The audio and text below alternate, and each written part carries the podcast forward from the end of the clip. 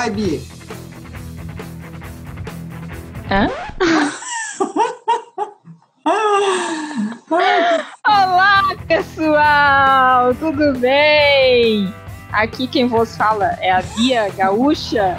Hoje eu tô apresentando, então não levem a mal, porque eu vou errar às vezes, tá? Hoje a, a Bia Catarina, já vou apresentar, hoje ela tá aqui nos comentários, então vamos começar por ela. Olá, Bia Catarina. Ó, oh, que maravilhosa! Daí, meu povo! Eu queria dizer isso uma vez na vida. A pedidos, então, agora hoje eu estou apresentando as gurias. E vamos lá, nossa advogada, Ana Lu. Oi, pessoal! Gostosa! Uhul! Começamos mais um, meu caro batom vermelho. E hoje nós temos notícias. Batom News. News. Meu Deus, foi uma junção de plantão com o quê, gente?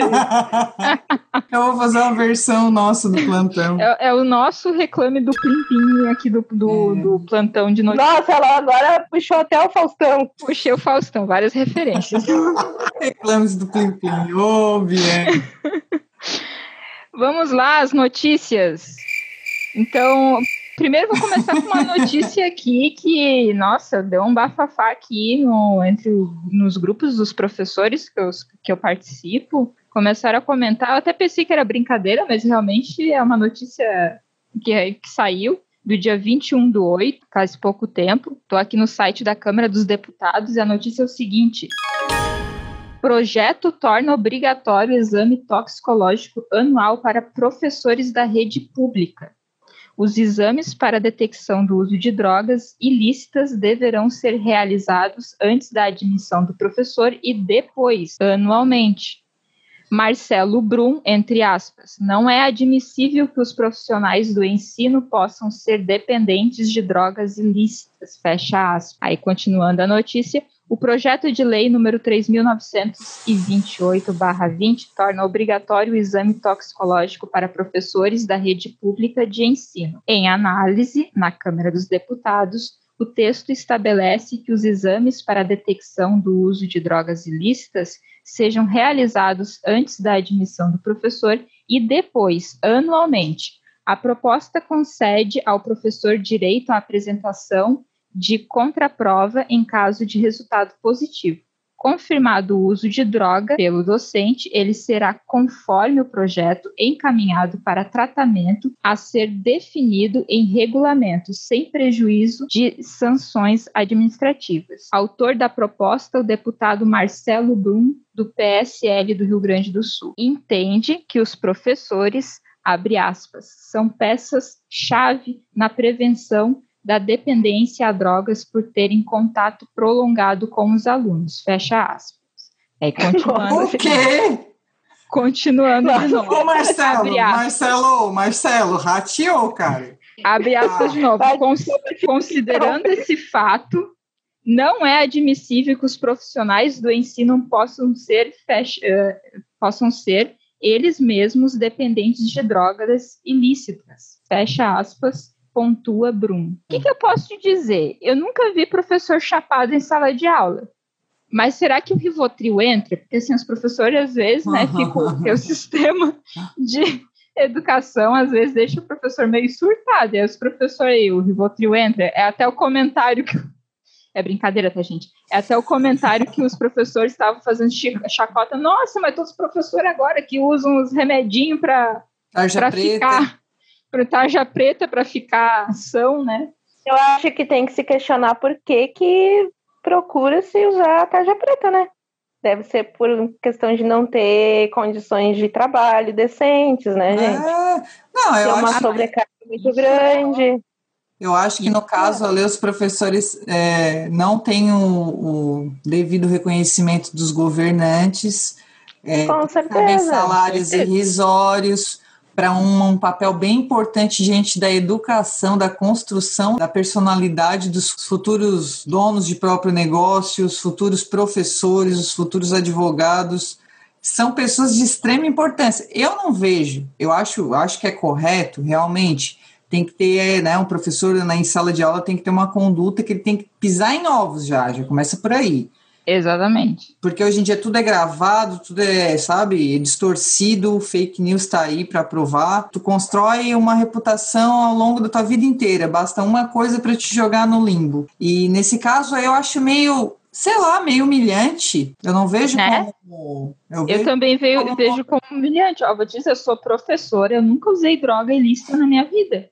No máximo uma cervejinha final de semana numa festa. No máximo, que ela no máximo. Casa, deu um pouquinho de vinho para ela, ela ainda demorou a tomar esse pouquinho de vinho ainda que eu dei para ela.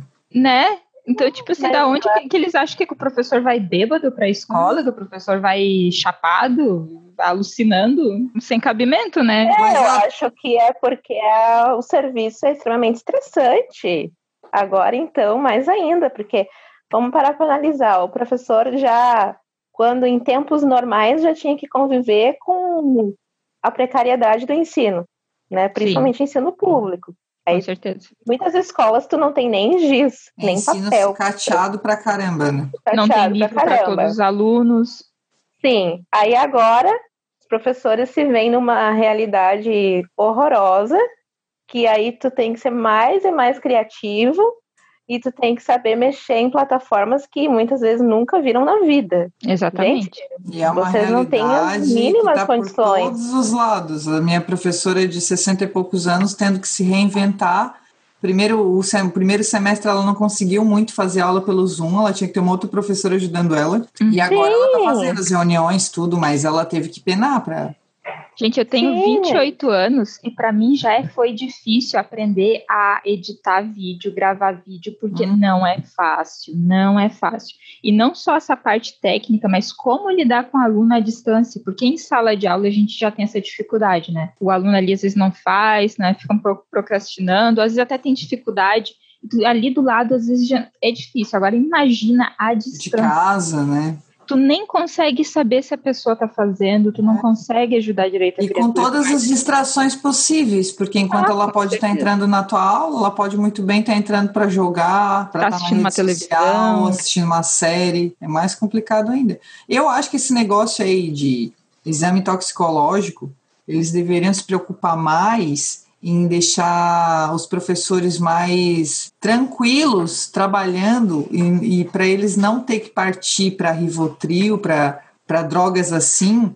do que eles se preocuparem realmente se tem algum professor que fuma maconha. Sim, eu acho que tu reconheceu o profissional, né? É. Acho que reconhecimento profissional porque eu sou filha de professora e eu vejo assim, tu vê o quanto pesa essa falta de reconhecimento. Porque, querendo ou não, é um tempo investindo numa faculdade, muitas vezes numa pós-graduação, é um tempo de Trabalho planejar casa. aula, exatamente, planejar aula, é, então, eu cresci em torno disso. Tu Fora os livros. vendo a tua mãe, muitas vezes sem tempo para te dar atenção, porque tinha que estar ali preparando aula, corrigindo trabalho, prova. É Sim, a vida com de certeza, professor, né? Com certeza. Fora assim, ó, livros e livros e livros. Então, a minha casa sempre o foi porém, cheia. O porém, assim, ó, ah, seria louvável se fosse apenas isso, saber se os profissionais que estão ali passando o tempo com seu filho não usam nenhum tipo de droga. Mas a gente sabe que tem algo ideológico por trás, vindo de, uhum. do partido que veio,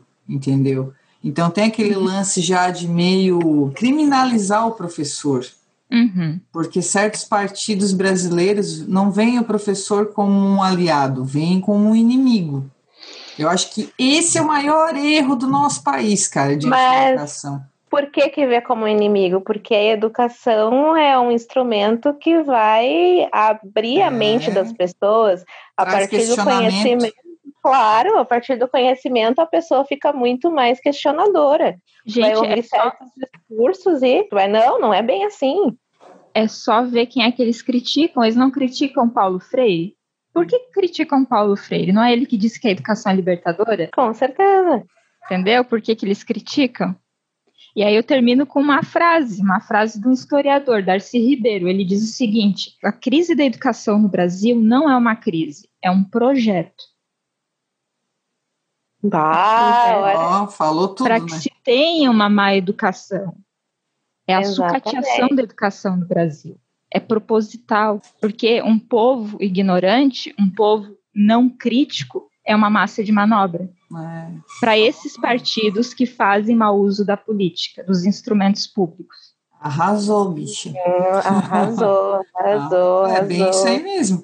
Eu vejo também assim, que não é só uma situação, eles querem fazer disso algo permanente. Eles querem privatizar o máximo que eles podem a educação e a educação pública que se exploda.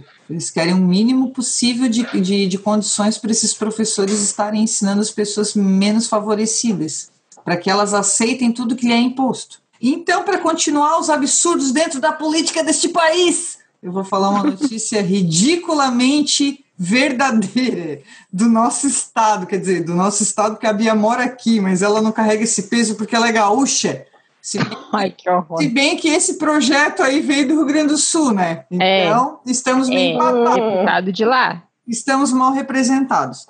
Teve aqui no estado, essa semana deu um bafafá, porque como foi aqui no estado, numa cidade não muito distante daqui, a gente deu muito no jornal, então tipo foi virou meme, foi ridicularizado, inclusive tá passando um do- dos instrumentos do projeto aqui atrás de mim, o alvo do projeto.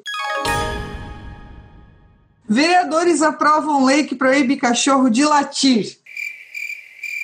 Sem comentários. Verdade, ó. Eu sabia que ela não ia saber dessa notícia. Sem comentários para essa. Um projeto de lei aprovado por unanimidade na Câmara de Vereadores de Penha estabelece uma multa de apenas, pasme, 23 mil bozinhos para os donos de animais barulhentos, ou seja, vamos todos empobrecer, né? Se isso aí se estendesse para o Brasil inteiro. A lei considera infração provocar ou não impedir o barulho de animal. Ou seja, se a Flora que está aqui atrás de mim latir, eu faço o quê? Eu vou ter que impedir Tu vende o teu carro para pagar a multa. Olha Que horror. atrás. É, mas é, cara, é ridículo. E eles estavam falando que isso aí é até algo assim que pode incentivar maus tratos. Com certeza. Tem gente que tem cachorro, mas não é apegado no cachorro. Então, para dar um tapa, é, sabe? Para ficar quieto, exatamente. Eu vi um vídeo de um cara muito engraçado que ele falava assim, ó, o que vai ter de vizinho latindo para incriminar o outro. O policial vai chegar no apartamento. Ah, eu não tenho, mas o vizinho aqui de cima tem dois cachorros. E é, cara, como é que tu vai estabelecer uma multa absurda dessa? E aí vem a cereja do bolo, porque isso ainda não foi o mais ridículo ter sido por unanimidade. Pelo simples fato dos vereadores admitirem que muitos votaram porque não leram o projeto, assinaram. a- Nossa! Meu Deus do céu. Eles ganham dinheiro da cidade só para ler projeto. Sim, daí não fazem o trabalho deles. Ah, E quem é que foi a pessoa assim brilhante, né, que teve essa ideia desse projeto absurdo, assim que eu não quero, olha, eu tô Everaldo. indignada. eu quero saber quem é, porque eu vou bloquear já das minhas redes sociais, né? Já Não, anota gente, para próximas A eleições. proposta foi apresentada pelo vereador Everaldo Dalpoço, do PL. De Pessoal de. Palhoça, anotem o nome do senhor Everaldo, não votem mais O nele. senhor Everaldo, sim, gente, que usa algum, né, alguma droga ilícita, Ó, com certeza ele usa. Deveriam, deveriam fazer o teste toxicológico na Câmara de Vereadores de Penha. Então, então, É. já teve até notícia aí de, de Ou até trazer algum um helicóptero. Trazer algum profissional para tratar o déficit de atenção. Eu acho que eles estão precisando de professores. Olha, só quero dizer uma coisa. Poxa, Everaldo. Everaldo. Como é que eu vou calar a boca do Pepino, do Gilmore e da Flora? Não dá. O senhor Everaldo e o prefeito de Itajaí bater carreira agora, no quesito passar vergonha. E esse Não, aí não, não, também. O cara do Rio Grande do Sul aí, o Brum aí. O E o, é, o do Rio Grande do Sul lá, o Bruno. Nomezinhos anotados.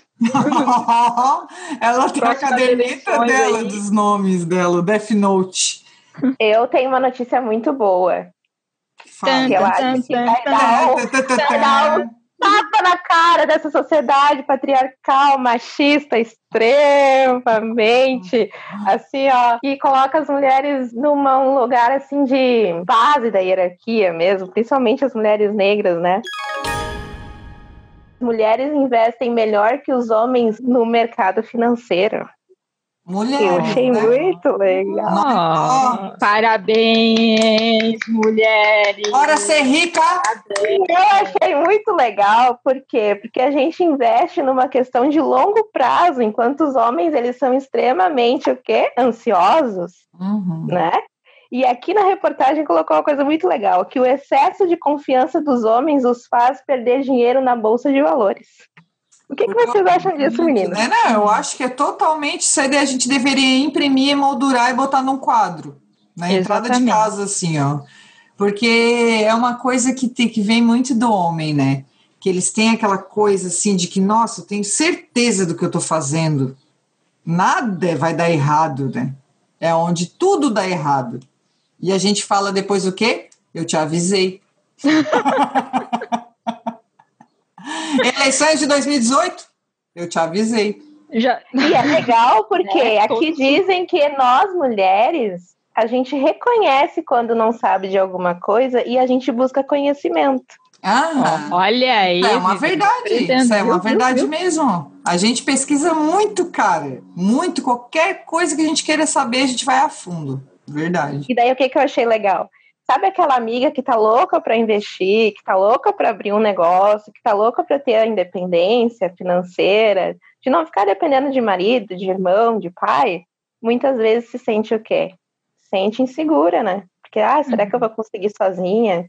Poxa, mas sei lá, meu pai tem uma empresa, mas ah, eu não sei se eu vou conseguir comer. Consegue sim, consegue sim, filha. Vai lá e investe e corre atrás, porque eu achei demais isso aqui. Muito. Ah, eu nunca achei tinha visto uma também. reportagem, uma reportagem assim que já diz tão de cara, sabe? Tipo assim, a mulher é melhor que o homem, não muito isso, mas Quase. ficou tipo isso. É, ficou quase isso, né, E? Mas eu relacionado a achei legal. dinheiro, né? Algo que não era do nosso Sim. poder até um tempo atrás, não muito distante, né? É, mas isso que a notícia É. traz ali dentro da mulher ir atrás e pesquisar realmente. A gente percebe, às vezes, muitas vezes o homem, por um, por um orgulho, eu tô falando com base no- nas experiências que eu tive masculinas na minha vida, tá? É, muitas vezes por um orgulho ele não quer ir atrás. Talvez por ficar com medo de, ai, vão saber que eu não sei. A mulher não, a mulher, tipo, mano, não sei mesmo, vou ir atrás, vou saber para me fazer um negócio com certeza, né? E aí, muitas vezes, O que eu percebo é que a gente tem mais, assim, né, humildade de dizer assim, ah, será que tu pode me ajudar? Eu não sei o que, que é isso. Sim, E o homem não. Ele não Vocês sabe e ele finge que sabe. Vocês já perceberam isso? Nossa, é total. Eu que sou cheia de referências masculinas na minha vida, com certeza. Eles nunca querem dizer que eles não sabem. né? É, e aí eu acho que nós mulheres a gente tem essa tendência de pesquisar mais, por isso Ah. longo prazo, né? A gente pesquisa mais, a gente Não, e o que vai. eu achei legal atenção. também na matéria aí é porque também fala que as mulheres, tipo, baseado nessa pesquisa que teve do mercado financeiro, as mulheres elas negociam menos e lucram Uhum. mais. Mas por quê? Exatamente. Eu acho que é pelo fato da, da, daquela coisa já de tipo, o homem não tem certeza que vai dar e vai ali na impulsividade, na ansiedade, que é tudo para agora. A mulher, por mais que a gente tenha esse lance da ansiedade, a gente é calculista. A gente Exatamente. sabe. A gente tem um tino, entendeu? Gente, eu confesso que eu tô louca para investir. Já, isso já é uma coisa que passou Ó, já, já, algum, foi um incentivo algum tempo. Já, isso aí. Não, já faz algum tempo que, que eu venho pensando em investir assim. Claro que eu não tenho muito dinheiro para estar investindo. Gente, eu sou professor. Professor não ganha muito. Mas tem que fazer o possível. achava pra- que tu ganhava, pô? Não, eu, eu ganho pouco. Uns 10 mil por mês aí. 10 mil por mês. Psh. 10 mil por, por mês em 10 anos, né, professor? Eu sou professora, não médica.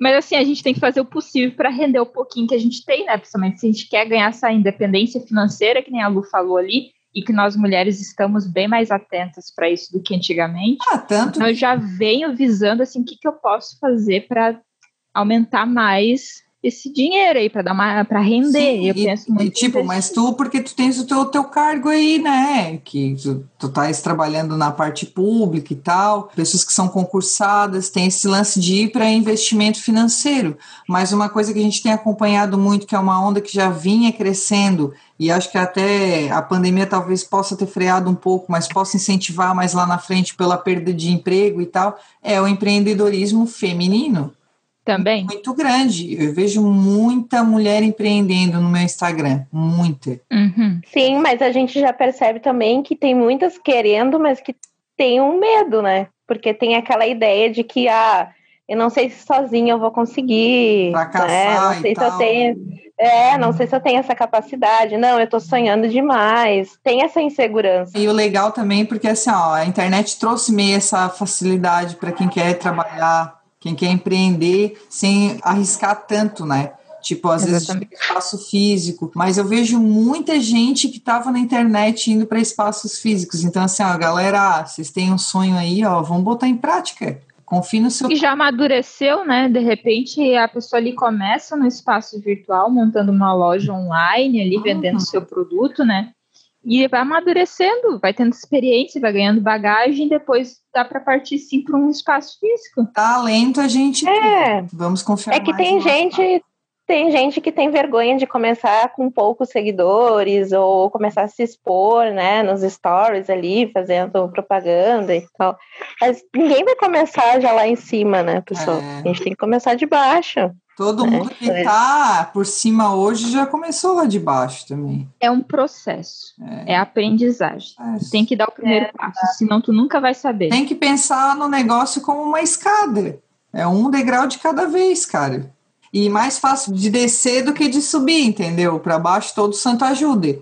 Então, a gente tem que ter força de vontade mesmo e ir atrás. É isso aí! Mulheres, continuem sendo fodas. Gostei, boa notícia aqui que a Lu trouxe. Sim, vamos aproveitar a pandemia para a gente mudar nossas vidas. É, é, é isso aí. Né? Tá, e tem outra Exatamente. ainda aí, não tem? Que é relacionada às mulheres que elas estão pegando cargos de áreas que até então eram basicamente masculinas aumentou o número de mulheres na indústria de games, ela triplicou. Massa, Eu achei hein? bem legal essa questão. Na parte uhum. de criação, assim, desenvolvimento de game. Isso, exatamente. Mas também, tipo, até em competição, eu tava vendo, né, naquelas ah, competições de, uhum. games e tal, tem meninas que estão se destacando em um monte, assim. Não sei se a Bia, que é nesse universo, se tu também é, não sei. Uhum. Querem comentar alguma coisa? Universo eu sou numa... Universo Geek. eu já tava aqui me coçando pra falar. Eu acho é, eu eu falo que, que, coisa de jogo é só de, de menino, que é de homem. Nunca foi. Tem, tem muita mulher gamer aí, tem um monte de canal no, no YouTube de mulheres gamer, até desse League of Legends. Ah, é. Que é um RPG online, isso.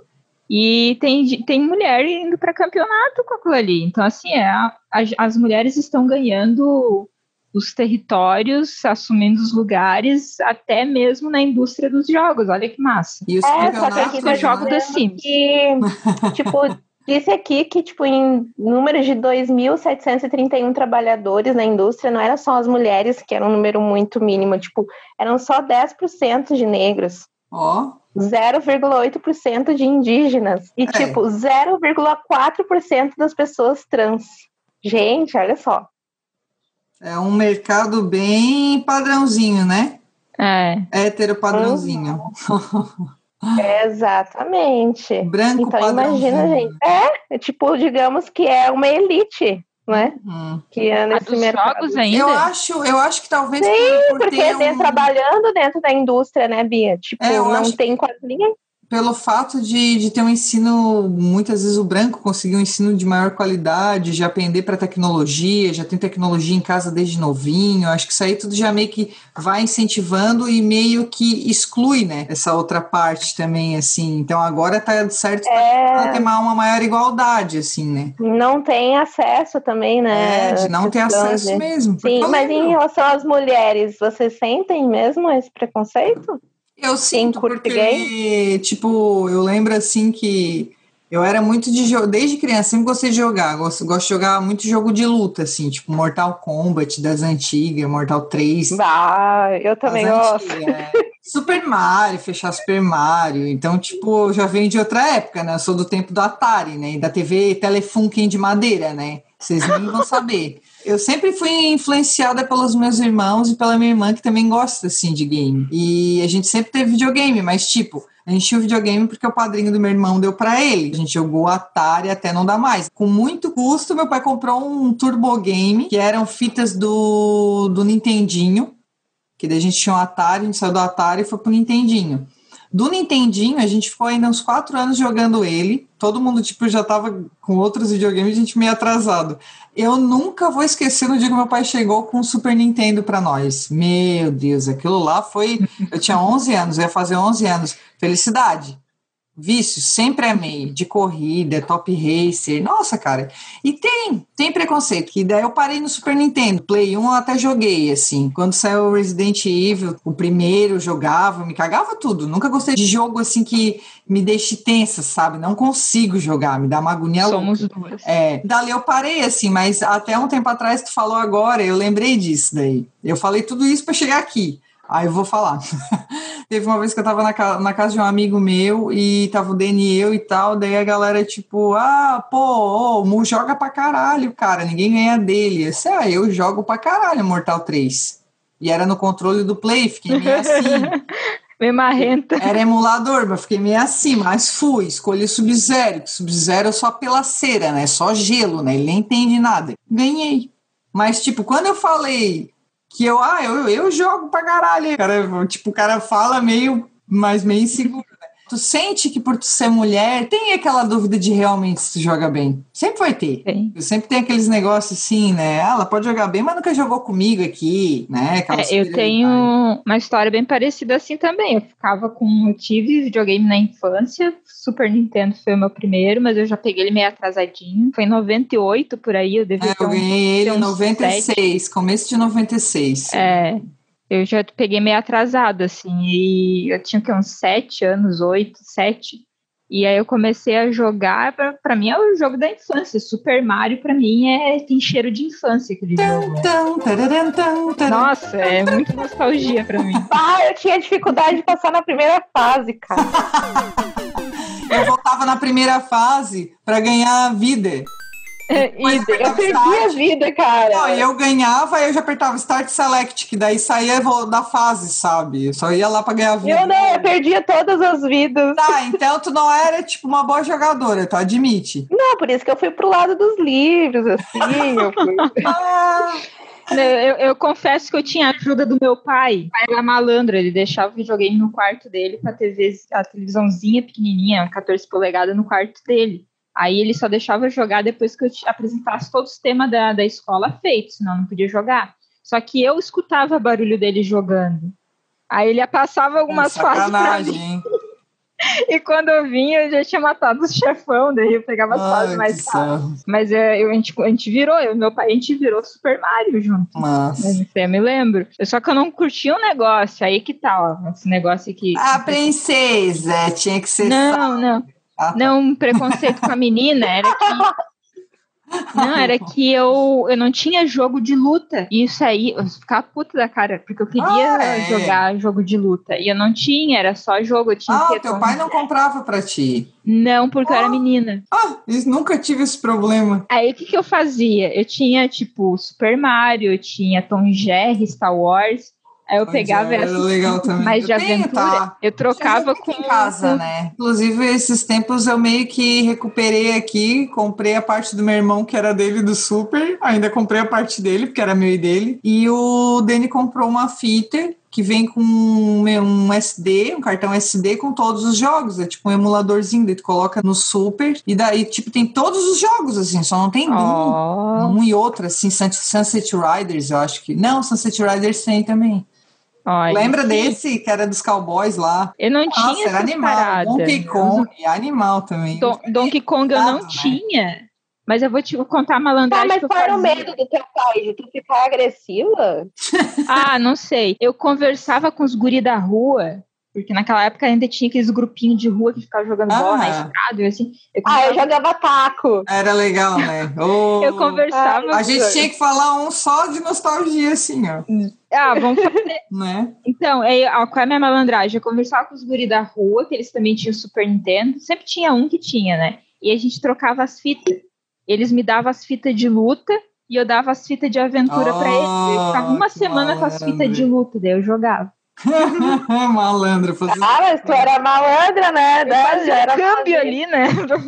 Aí a gente já pode terminar com a última notícia ator, o Chadwick Boseman, faleceu o ator que estrelou o filme Pantera Negra, Wakanda Forever. Ele estava com câncer, até aqui eu achei uma matéria muito legal, muito bonita da Folha de São Paulo, que diz que quando ele fez o teste para Pantera Negra, ele já estava com câncer, começando o tratamento. Aqui ainda fala que Chadwick Boseman escondeu a dor para hackear Hollywood. Eles falam aqui na matéria ainda que povo negro tem que viver a vida hackeando. Ah, vocês não, não aceitam, mas aqui tô eu, tô vivendo a minha vida, tô seguindo hackeando tudo que pode ser hackeado, sejam universidades, tudo. Eles têm que hackear, eles têm que conseguir a força quando querem algo. E o que eu achei mais legal foi a analogia do ator, que ele tinha uma consciência de classes de raça muito foda, que ele sabia todo o sofrimento que ele tinha tido pessoalmente e todos os outros sofriam todos os dias como ele. Então ele exigiu de Hollywood, no, depois que ele estourou como Pantera Negra, todos queriam o Shed fazendo algum filme, então ele exigiu que a equipe fosse pelo menos, no mínimo, 50% de profissionais negros. Isso eu achei muito foda, cara. Sabe? Nossa, consciência, consciência de classe chega a me arrepiar aqui, ó. Isso é muito foda. Outra coisa daí da analogia ali do, do personagem do rei, né, de Wakanda. Tem uma a história do, do rei de Wakanda, né, do Pantera Negra. Ele foi picado por uma cobra e ele é envenenado. Então, eu não sei direito se ele tem uma visão. As duas opções dele. Ou ele vai morrer, ou ele vai lutar pelo povo de Wakanda ele decide lutar pelo povo de Wakanda. Então, quando ele chegou para esse papel do Pantera Negra, eu acho que ele meio que se viu como realmente ele é, é foi o nosso verdadeiro Pantera Negra, cara. Porque ele Sim. tava, ele já, ele já tinha comorbidade, ele já estava doente, mas ele deixou isso em segredo porque ele decidiu lutar. Ele estava lutando uma luta interna já. Ah, e ele já tinha aquela luta dele interna. Vou ler um trechinho aqui da, da matéria. A maior indústria do entretenimento do planeta é o que o nome diz, uma indústria.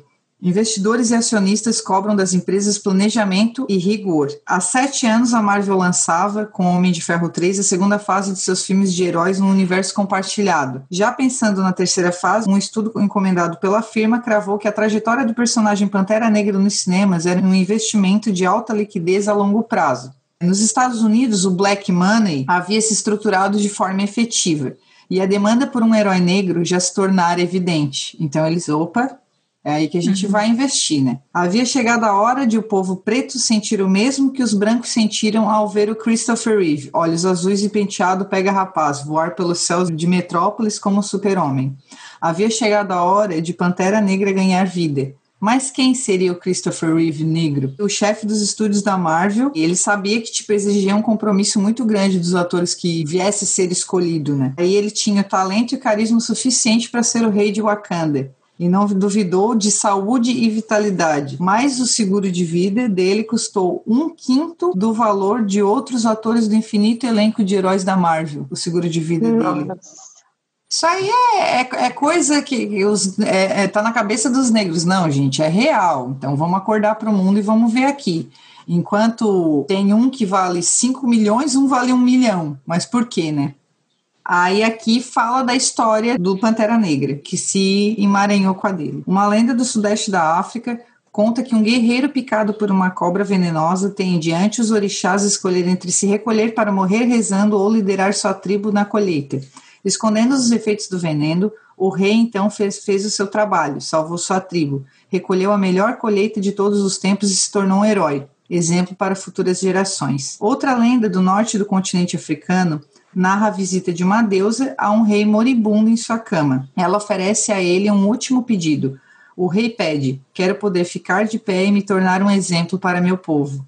O jovem ator Chadwick Boseman sabia o que estava ali em jogo. algo maior que a vida e a morte. Pantera Negra, o filme, se tornou a maior bilheteria de filmes de super-heróis da história, faturando 1 bilhão e 300 milhões de dólares. O Super-Homem havia sido superado. O Wakanda Forever passou a fazer mais sentido do que para o alto e avante. Bolsonaro anunciou que a partir de então só assinaria novos contratos com uma condição: agora ele já era dono da porra toda, de que metade da equipe em todas as áreas de produção fosse composta de negros. E espantou o mundo pela primeira vez quando anunciou que não faria continuação do filme da Marvel. Um ano depois, espantaria todos pela segunda vez aparecendo muito abaixo do peso em suas redes sociais. Aqui, daí fala de um jogador que era do time que ele era torcedor, que se encontrou com ele. É, esse um ano depois do filme, que ele estava magro, aí se assustou muito porque ele realmente já estava muito magro, ou seja, temos além nesse ator incrível, né, cara? Consciência de classe, fez história, cara. Ah, com certeza. E ele teve uma consciência de que ele seria uma peça fundamental para abrir caminhos para outros atores negros, no sentido de que mostrar realmente qualidade nos seus trabalhos. Uhum. Né? E que tem competência para isso. Porque... O discurso dele na premiação é lindo, cara. Lindo, assim. Ah, sim, com certeza. Né? E essa questão dele receber só um quinto do que os outros atores, né, que são brancos, receberam assim no segundo de vida, deixa muito clara essa questão da hierarquia social, assim, ó, que o negro ele está muito abaixo. Né? E quando a gente estuda essa questão da hierarquia social, Gurias, a gente vê que o que, que acontece? Está o homem branco lá em cima, a mulher branca e abaixo o homem negro, e daí depois a mulher negra. Mas para vocês terem uma ideia, né? O homem negro ele fica abaixo da mulher branca e do homem branco. Uhum.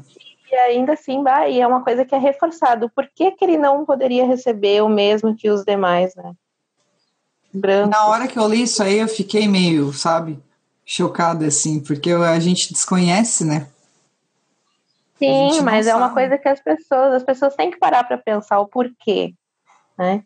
Mas eu acredito que ele vai ser eternizado por isso, porque ele abriu muitas, muitas portas.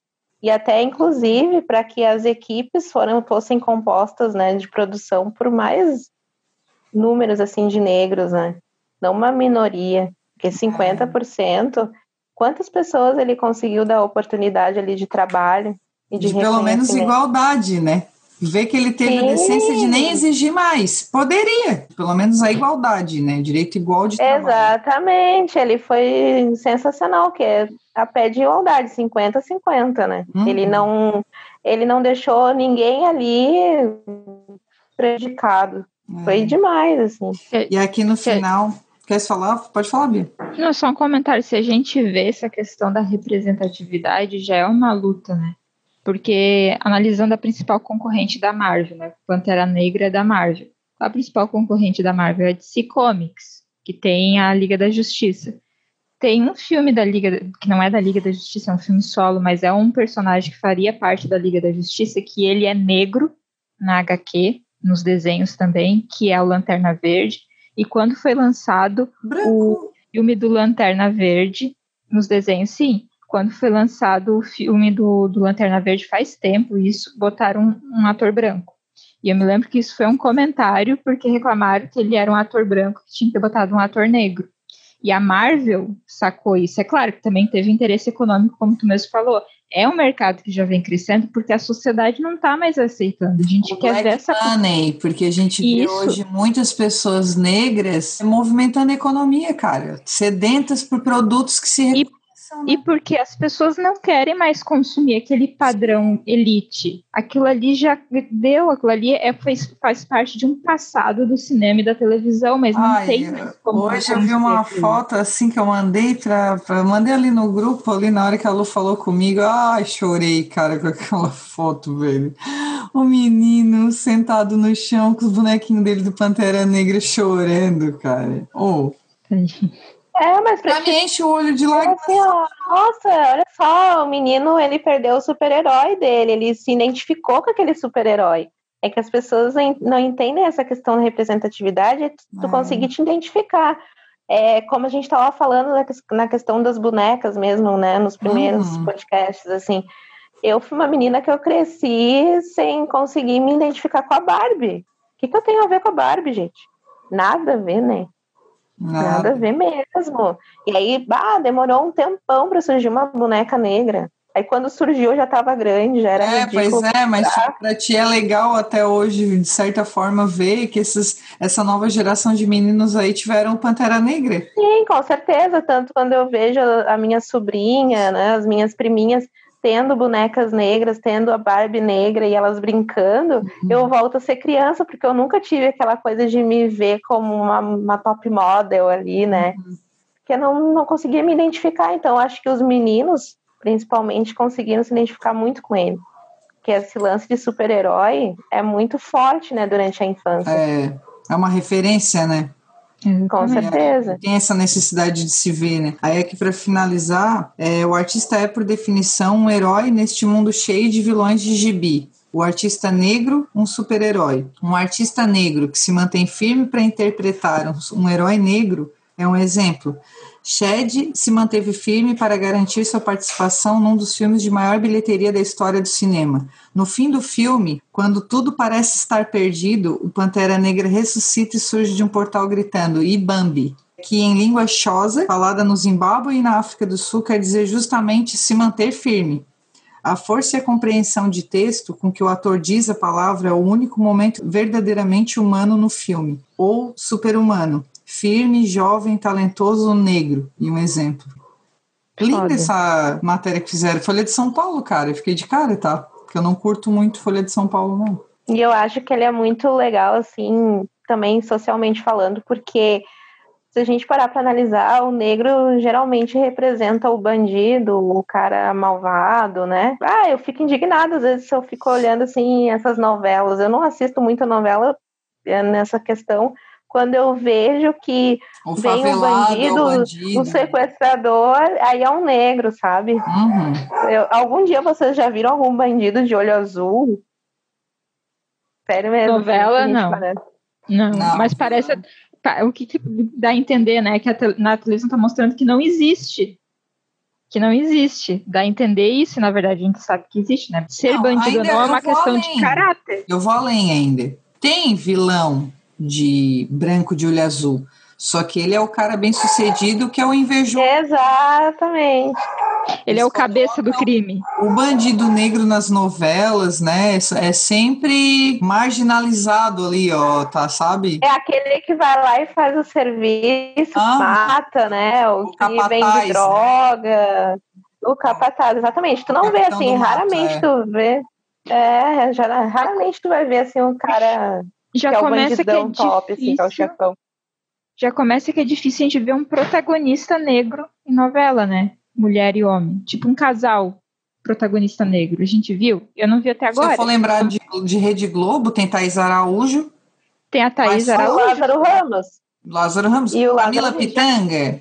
Mas, Eles já fizeram par junto? Eu não lembro. O Lázaro Ramos e a Thais Araújo, sim. Mas eu me recordo que na novela que a Thais Araújo foi protagonista, que ela fez a Helena do Manuel Carlos, não sei se você se recorda. Lembro. Nossa, ela recebeu inúmeras críticas. Críticas, aham. Inúmeras críticas. E a gente viu assim que ela ficou bem abalada até, né? Porque, nossa, eu não esperava assim que fossem tantas críticas. Depois teve a Erika Januza também, que fez né, uma novela, que ela foi protagonista, que ela era aquela uh, menina que inicialmente era empregada doméstica e depois ela voltava na segunda parte da novela como juíza. Não sei se vocês hum. lembram da Globo também. É, e aí, tipo, teve essa questão. É contado, é, né? Não, eu, como eu, eu estudo assim, eu presto bastante atenção, uhum. mas é algo que agora tá tendo essa consciência, mas é muito raro. Né? E a Thais Araújo também já fez uma, já fez mais de uma protagonista. Teve uma outra que ela fez, eu não me recordo, era uma novela da Sete, que ela era par com um Gianecchini. Esse eu me lembro. Foi um... Cor do Pecado. Da, da, Cor do Pecado, exatamente. Ó, oh, noveleira não, também. É, não, depois é que não assiste, né? Essa não, essa é antiga. Mais antiga, né? Sim, mas novela das oito mesmo, quando ela foi a protagonista, eu lembro que foi bem complicado. É, agora assim. até tava tendo essa novela das oito aí que tá com a Thaís também, que ela é. é ela advogada. Faz, é, bem, bem conceituada lá e tal, bem de vida, classe média alta, não sei, rica. Só que não é só ela, né? É aquele amor de mãe, não é? Que são três Isso. mulheres. Mas Sim, é, a Thaís tá, mas tipo, é co-protagonista, né? Já não é a protagonista. Sim. Não, acho que a principal ali é a Regina Casé, é. né? Que é, é, mas é interessante porque demonstra bem os dilemas que as mulheres negras enfrentam quando elas têm uma mudança de classe. No mundo porque vocês viram, exatamente. Vocês viram as questões que fi o filho dela, que é adotivo, que é negro, passa, acho bem legal, assim, que ele é confundido, né, com um menino de rua. Isso aí é bem legal. Uhum. Mas em si, é complicado a gente ver uma protagonista nele. E um homem também, né? Homem, é, então. Por isso que... precisamos de mais panteras negras aí para fazer a frente. É, tô tentando lembrar de algum galã negro, assim. Não tem? Tem aquele, o Idris Elba. Hum. Porém, não no Brasil, mas tem Idris Elba. É, eu pensei no Brasil. É, é. um cara que tá bem valorizado aí em Hollywood, né? Tinha um lance de que ele seria, poderia ser o James Bond, o novo James Bond, mas acabou que acho que não foi, né? Teria um James Bond negro. É, eu não sei como ah, é que seria. seria. Legal, seria né? interessante. Seria bem interessante mesmo, gente. Tá, então, finalizando aqui com essa notícia triste, mas toda tristeza passa algo para a gente, às vezes, que a gente leva alguma lição disso. Então, a gente tem um, um cara jovem, 43 anos, muito jovem, que uhum. faleceu com extrema importância para crianças no mundo inteiro, tanto que nos discursos dele ele falava isso, que ele era esse menino negro, esse menino que sabia que tinha um talento, para não deixar nada e nem ninguém te dizer que não pode, que tu tem que tentar. Assim como ele tentou e ele conseguiu deixar a marca dele. Então, para finalizar o programa, a gente não vai dar tchau, a gente não vai falar nada, vai ficar só o nosso silêncio em homenagem. Que fica aqui a reflexão para todos, que a gente precisa de mais panteras negras para inspirar. Por mais panteras negras.